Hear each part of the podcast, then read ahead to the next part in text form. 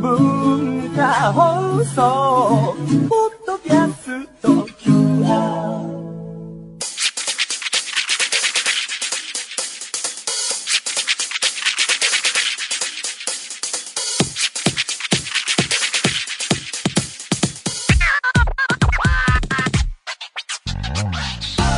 こんばんは。内山聖輝のワンクール。パーソナリティーの内山聖輝です。あの先週から今週にかけてはいろいろありましてあのお仕事で言うともう始まってるんですけど東京のお台場にユニコーンガンダムが立ちまして実物大ユニコーンガンダム立像っていうらしいんですけどあのーガンダムシリーズの一作品であるガンダムユニコーンっていうのがあって、えー僕出演していたんですけれども、えーその関係でオープニングセレモニーみたいなのがあってお仕事で出たんですがまあ基本的にはメディアだったり関係者の人向けだったらしいですがお仕事としてはなんかナレーション的な朗読をやり決め台詞みたいな掛け声がありえーその後ご覧になっていかがですかみたいな感想トーク一言言って、えーまあ、最後にフォトセッションやって写真撮ってもらってみたいな感じの流れだったんですがだから関係者向けだったということでもう本当四方八方スーツ姿の人たちだらけでね大人がいっぱいいたんですけどでその流れとしては僕が決め台詞を言ったらえーその立像がですねあの仕掛けとしては光る部分がたくさんあったりあとその劇中でガンダムが変形するんですけどその変形を模した動きをするみたいな作りになっていてですねそれをのお披露目みたいな意味もあって掛け声とともに、えー変形しますからって言われててあそれ事前に見れなかったからあの見てみたいなと思ってたんですけどいざ本番やったら言ったともに始まるからすぐあの吐けなきゃいけなくて、えー全然見れなくてなんだけどこう事前に終わってすぐ始まるんですけどそのいい場所にご案内するんでささっと来ていただいて案内するんでって言われてたんですけどそのいざ終わってじゃあ移動だってこっちですってスタッフの人が手招きしてる動線がどう見てもそのね見てる人たちの目の前で その見てる人たちはすごい携帯とかスマートフォンとかで動画なのか写真なのか分かんないけど撮ってるからうわここ行けねえなーってこう立ち往生してる間に終わってたっていうねなんかちょっと切ないかったですけどね。まあああいうのはしょうがないですね、えー出てる人は、えー全部は見れないっていうのはまあ当たり前のことなんでね。まあとはいえあのイベント終了後にもう一回一通り動きだったり光だったりっていうのをやってくれてそれで見れたのでまああのそれは満足できたんですけれどもあのそれね見に行ったことある人わかると思うんですが顔が変わる様子が面白くてなんかあそうきたかっていうね変形でこれ一見の価値あると思うんですけどなんかねなんて言えばいいんだろう。新しい顔がだよみたいな感じでこう奥からグイって現れる作りになっていてあれが独特で面白かったですね、えーお台場行くと面白いかなと思いますがあとプライベートで言うとですねこの間リアル脱出ゲームにまた行ってきましてあスクラップがやってる。あれ面白かったですね今回も。制限時間内に、まあ、謎解きゲームを繰り返す遊びなんですけれども。でその謎解きゲームっていうのが、まあ、アルファベットの並べ替えだったりこうキーワードを集めてきてそれを組み合わせて次につながるものを編み出すみたいな感じで、えーまあ、要はトンチ系でそのそう専門的な知識だったりその偏差値がどうのっていうようなことではなくて頭の回転の勝負になってくるんですけど毎回イベントごとに設定が凝っててね。でその遊園地貸し切ってやるような大箱系もあればこうビルの一室でやるような小さい規模のやつもあるんですが今回僕が参加したのは小さい規模系のやつでで今回初めてだったんですけど定員が決まっていて、えー友達とかだとグループで参加したんですけど行ったら違うグループと合同っていう知らない人たちと共同作業が始まるんですよ。なんならそのグループに加えて単独一人で参加の女性とかもいたりしてあなんかいろんな楽しみ方があるんだなと思ったんですけども今回のやつは従来の謎解きとはちょっと違うあの思考になっていてそれも面白くてねよくできてて本当スクラップすごい会社だなと改めて思ったんですけどあのー知らない人たちとあの謎を解いていかなきゃいけないので最初は大丈夫かなと思ってたんですけど始まってしまうとね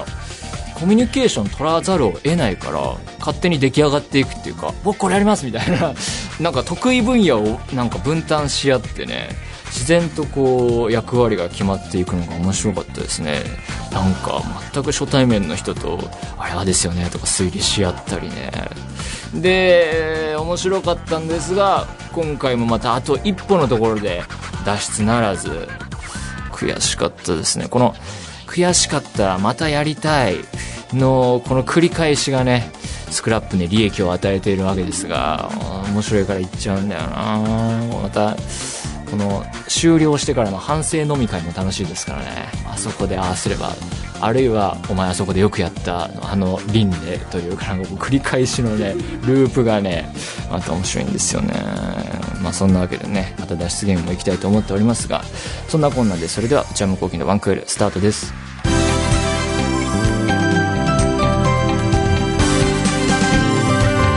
内山聖輝のワンクール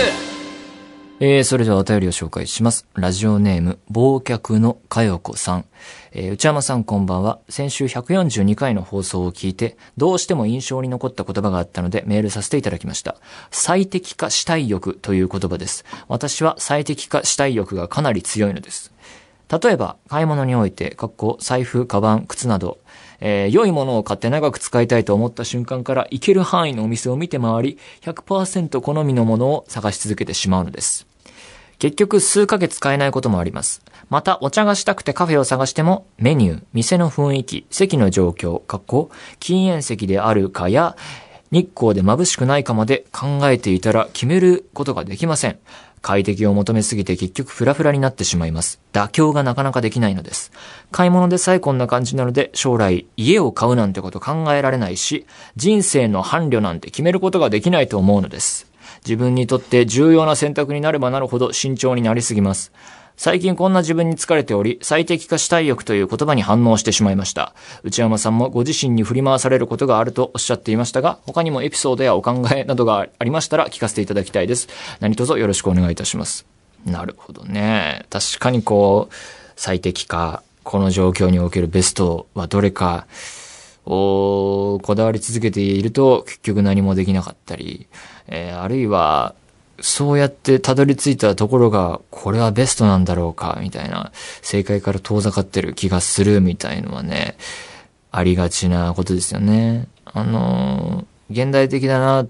て思うのが、この、忘却のかやこさんのメールの中では、買い物の中で行ける範囲のお店を見て回り、探し続けるって書いてあるけど、これね、インターネットが加わったことによって、その行ける範囲で、じゃあここって決められないというか、あ、ネットで見るとこういうものもあるなっていうところで、えーまた、伸び伸びになってしまうっていうことありますよね。だからこう、難しい時代だと思うし、確かに家を買うっていうこともね、僕もこう持ち家願望がないので、それは重なる部分ですけど、まあ、人生の伴侶はね、これはどう選択しても人なんてね、時が経てば変わるというか、結婚してみて変貌を遂げる人もいるかもしれないですから、そういう意味では人間というこう、なんだろうな、決まってないものなんていうか、キャラクターとは違いますから、そういう意味で言うと、これは最適化できない最たるものかもしれませんが、まあでも、こういうラジオで喋ったり、表に出る人は、なおさらそうかもしれないですけど、こう、何か選択した時に失敗になったとしても、それがいわゆるエピソードになればみたいな、ネタになればっていうのがこう根底にあれば、ちょっと楽になれるかなっていう気はしますけどね。なんかこう、あちゃーってなった時も、まあ、どこかで話せばいいかだったり、すぐにってわけにはいかないなってやつでも、まあ、時を置いて熟成させればいけるかなっていうのもあるかもしれません。えー、そんな感じです。というわけで、皆さんも何でもいいので送ってみてください。お便り引き続きお待ちしています。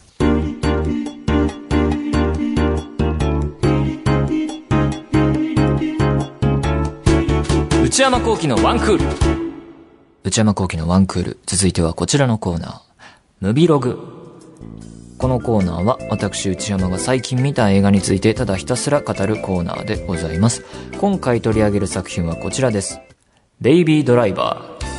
えー、先週、えーベイビードライバーについて今度話しますよといったところ、いろいろメールを寄せていただいたそうで、まずはそれを読みたいと思います。えーラジオネーム、ドラゴンみゆきさん。えーいろいろ書いていただいて、えー、もともと音楽を題材とした映画、かっこ近年ですと、ガーディアンズ・オブ・ギャラクシーだよね、これは。ガーディンズ・オブ・ギャラクシーって書いてあるけど。シング・ストリート、ピッチ・パーフェクトなどが好きということもあり、ベイビードライバーも鑑賞を決めました。ですが、音楽が良いという以外に前知識をほとんど持たず見たこともあり、音楽とカーアクションのマッチングにドキドキが止まりませんでした。ありそうでなかった新しい音楽映画だと感じました。えー続いて、ラジオネーム、ヒロさん。私は海外映画で主人公が乗る車のメーカーを見て、それが日本車だととても興奮します。特に車に詳しかったり、好きなわけでもないのですが、車のシーンになると必ずと言っていいほどエンブレムを確認してしまいます。国内車のエンブレムだった時には、やった日本車と喜んでいます。内山さんがムビログ予告されたベイビードライバー。こちらはスバル車で、これでもかというほどのカーアクションを見せた後に乗り換えた乗用車がなんとトヨタ車、日本車のリレーに映画館でかなり痺れました。確かにそうでしたね。日本車出てましたね。えー、続いてはラジオネームパパさん。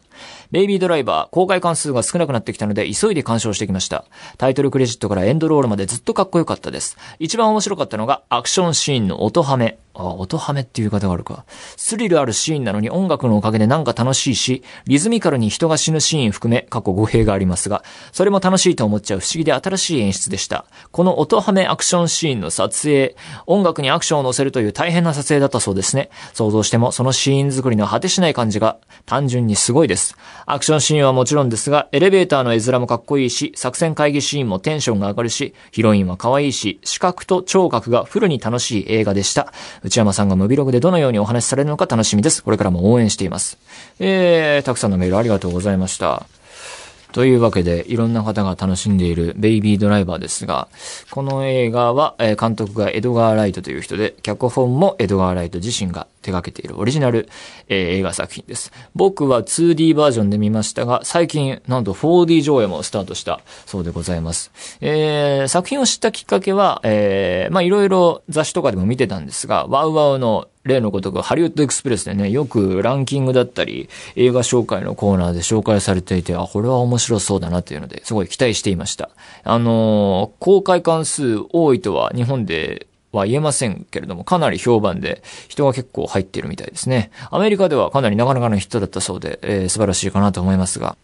えーあらすじを簡単に紹介します。えー主人公はベイビーと自分で名乗る天才的なドライバーの青年です。で、彼の仕事は強盗の手助けで、えー具体的に何かっていうと、まあ、銀行などから銀行強盗が出てくるのを車で待っていて、で、彼らが乗り終えるとすぐ走り出して、警察から、えー追っ手を巻いて、えー逃走させることです。で、ベイビーはその仕事中にいつも音楽を聴いているのが特徴です。それどころか日常生活でも常に、えーイヤホンで音楽を聴いていて、音楽が手放せない人です。で、彼は育ての父と二人暮らしで、えー、なんでそんな仕事をしているかというと、過去の行いの生産のために、えー、しょうがなく犯罪の仕事を請け負っています。で、その仕事ももう少しで借りがゼロになるというか、えーそんな中である日ベイビーは、ある女性と出会うと。で、その出会いが彼の人生を変えていくというようなあらすじです。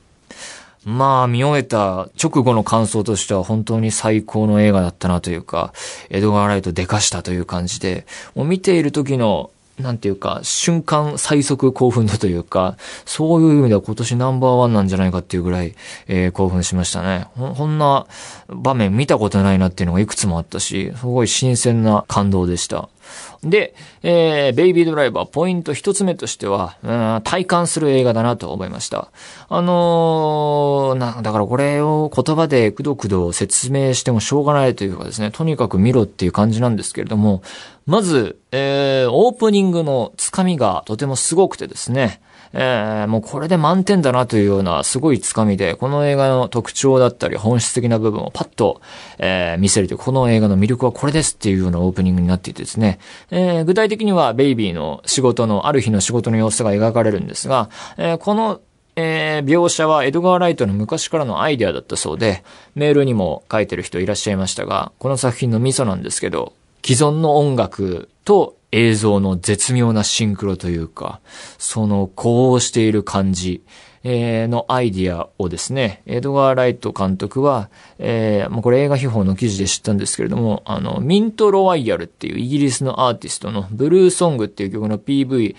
で、えー、すでにこの手法をやっていて、それを見るとですね、今回のオープニングシーンの原型がもうそこにできていてですね、それをもう一度、え、拡大版という感じでやったのが今回のベイビードライバーなんだなというふうにわかります。で、これがですね、人の動きの細かい演出だったり、まあ、その、逃走が始まれば、カーアクションにおける車の動き方というか、それがアクションと音楽の組み合わせ方が本当に巧みで、もっと細かく言えば曲のリズムと人の動作がハマってたり、曲が盛り上がっていくのと、その展開の盛り上がりが重なっていたりっていう、そのいくつも細かい、えー、リンクを設定することですごい気持ちよくなっていて、プラスやっぱり編集がよくできてて、その長い、えー、長回しで見せるところもあれば、短いカットを積み上げていくところもあってですね、そのカットの組み合わせ方、つなぎ方が本当に巧みで、その効果も、えー、あると思いますね。だから本当、DJ 的というか、音楽を組み合わせるような感じの映像編集。その気持ちよさを高める繋ぎ方が本当にすごくてですね。で、またそれが、その組み合わせるっていうことが主人公のベイビーがですね、趣味として、周囲の音をレコーダーで録音して、オリジナルの音楽を作るっていうことをやってるんですが、その、えー、彼の趣味と、その映画自体のその編集の妙みたいなのがまたなんかこうリンクする感じっていうか、そのつながりもまたですね、映画を一つ高めてるんじゃないかなと思いましたね。なんで、えさっきも言いましたが、言葉で言い尽くせない感じなので、これはとにかく見てほしいなという、えー、ところですね。体感する感じっていうかですね、映像芸術だなっていうふうに思いました。その、ベイビーが音楽に乗ってる姿もですね、これぞ音楽を楽しんでる様だなっていう風に、えー、素晴らしいし、そこからのカーアクションも圧巻だし、いやー、その最高のつかみのオープニングからですね、そのベイビードライバーっていうタイトルが出るとこまでの流れも最高だし、で、そこから、えー、オープニングからですね、えー、原則的に結構構ずっと音楽が流れ続けるんですけども、で、その音楽が流れ続けるっていうのも、ちゃんとこう設定として理由が置かれてあってですね、それもうまいなというあたりですね、えー、ストーリーがよくできています。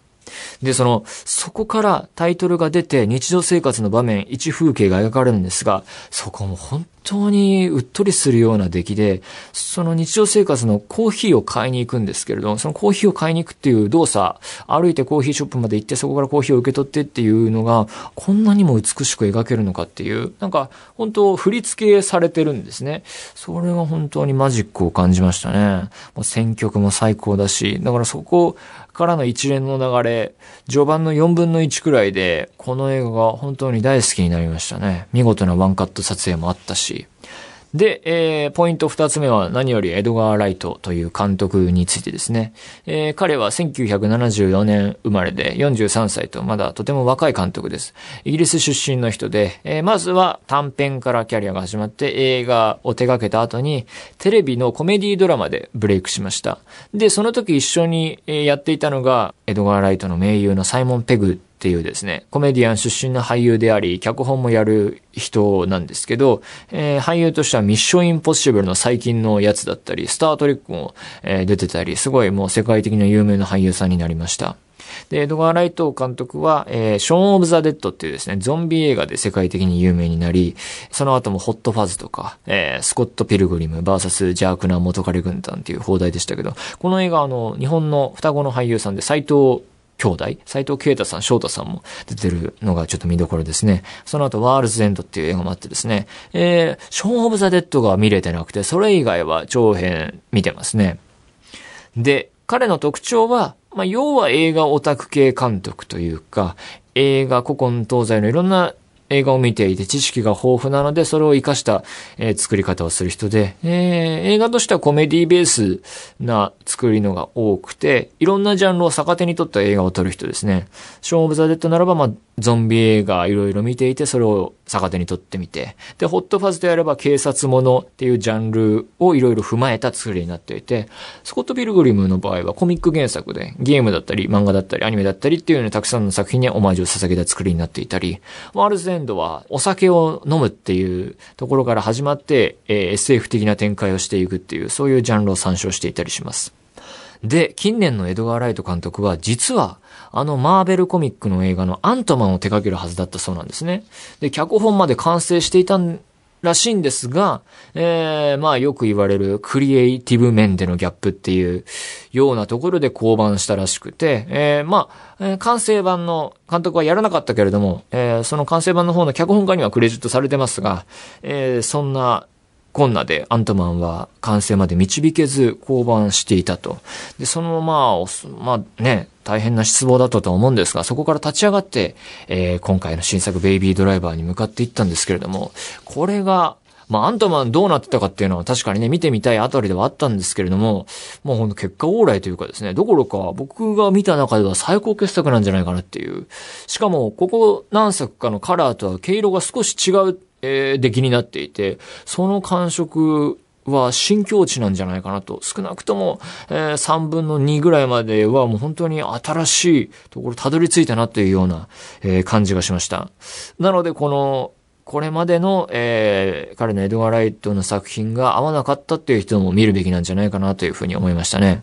で、ポイント3つ目は、この映画は iPod 映画だっていうことですね。で、主人公のベイビーは音楽をどうやって聴いているかっていうと iPod で聴いてるんですね。えー、映画の最初の方で iPod クラシックも登場して、俺も持ってるよって思ったりしたんですけれども、この、だから、このワンカット、iPod が出てくることで、この配信の時代、ストリーミングの時代に、こいつはまだ USB パソコンにつなげてね、なんなら CD、MP3 に変えて入れてんのかっていうので、なんかちょっともうそこで泣けてくるぐらいのね、ところもあったりして、しかもまたベイビーが家に帰ると歴代の iPod が引き出しにコレクションしてあって、もうね、そのシーンも懐かしくてしょうがなくて泣けてくるんですよね。初期のあの、白黒画面の iPod が出てきたり、ミニとかナノとかもね、すごいいちいち懐かしくて、で、この iPod っていうのがですね、2001年から始まってるらしいんですけど、僕1990年生まれなので、こう、世代的に完全に iPod 世代というか、こう、2001年ってことは、まあ、10代を iPod の進化と共に過ごしてきたっていうあたりで、だから MD とかはもうちょっと僕より上の世代のイメージなんですよね。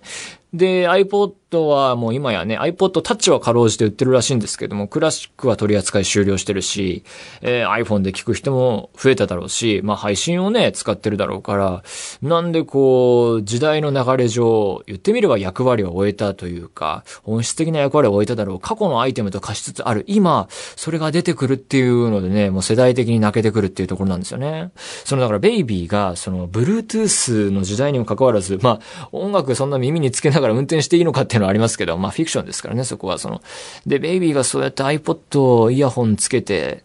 仕事してるって、で、しかもその、で、iPod を見せつけられて泣かされた後にですね、じゃあ iPod がなかったらどうするんだっていう時に彼が取る行動っていうのもすごい盛り上がるエモーショナルな場面になってるし、じゃあ彼は車がなくなったらどうするんだっていうところでね、あ、この映画の魅力はカーアクションだけじゃないんだなっていう感動もありましたね。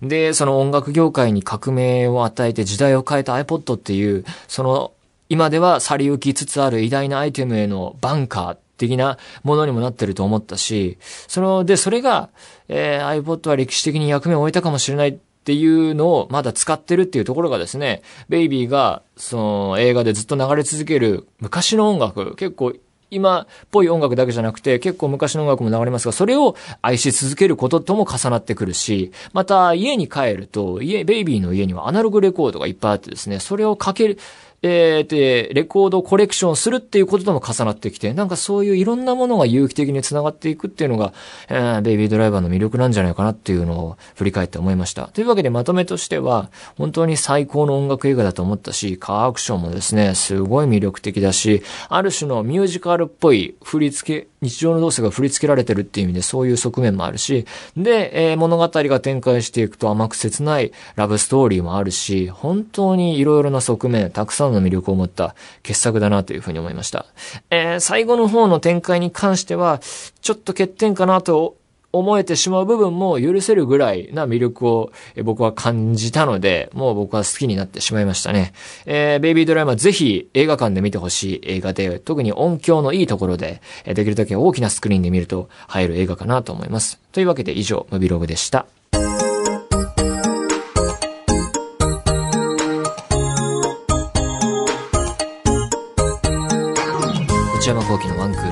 ール、そろそろお別れのお時間です。えー、ここ何週かお伝えしていることではありますが、この番組は来週から放送時間が変わります。来週からは毎週土曜日、24時30分からの放送になります。毎週土曜日24時30分から。えー、また、今回のこの放送から、インターネットラジオ超 A&G プラスでも放送がスタートしているそうです。えー、こちらの方は毎週水曜日の夜23時からとなっています。えー、ですが、この地上波の文化放送の放送からは一周遅れての放送になりますので、最新の内容というのは文化放送の地上波の方が先になるそうです。番組は引き続き皆様からのメールをお待ちしています。one.joqr.net one.joqr.net one の綴りは one です。えー、番組公式ツイッターアカウントは、アットマーク one アンダーバー joqr です。こちらもぜひチェックしてみてください。えー、ポッドキャストも引き続き配信中です。更新時間は毎週火曜日のお昼12時予定です。それではまた来週、さようなら。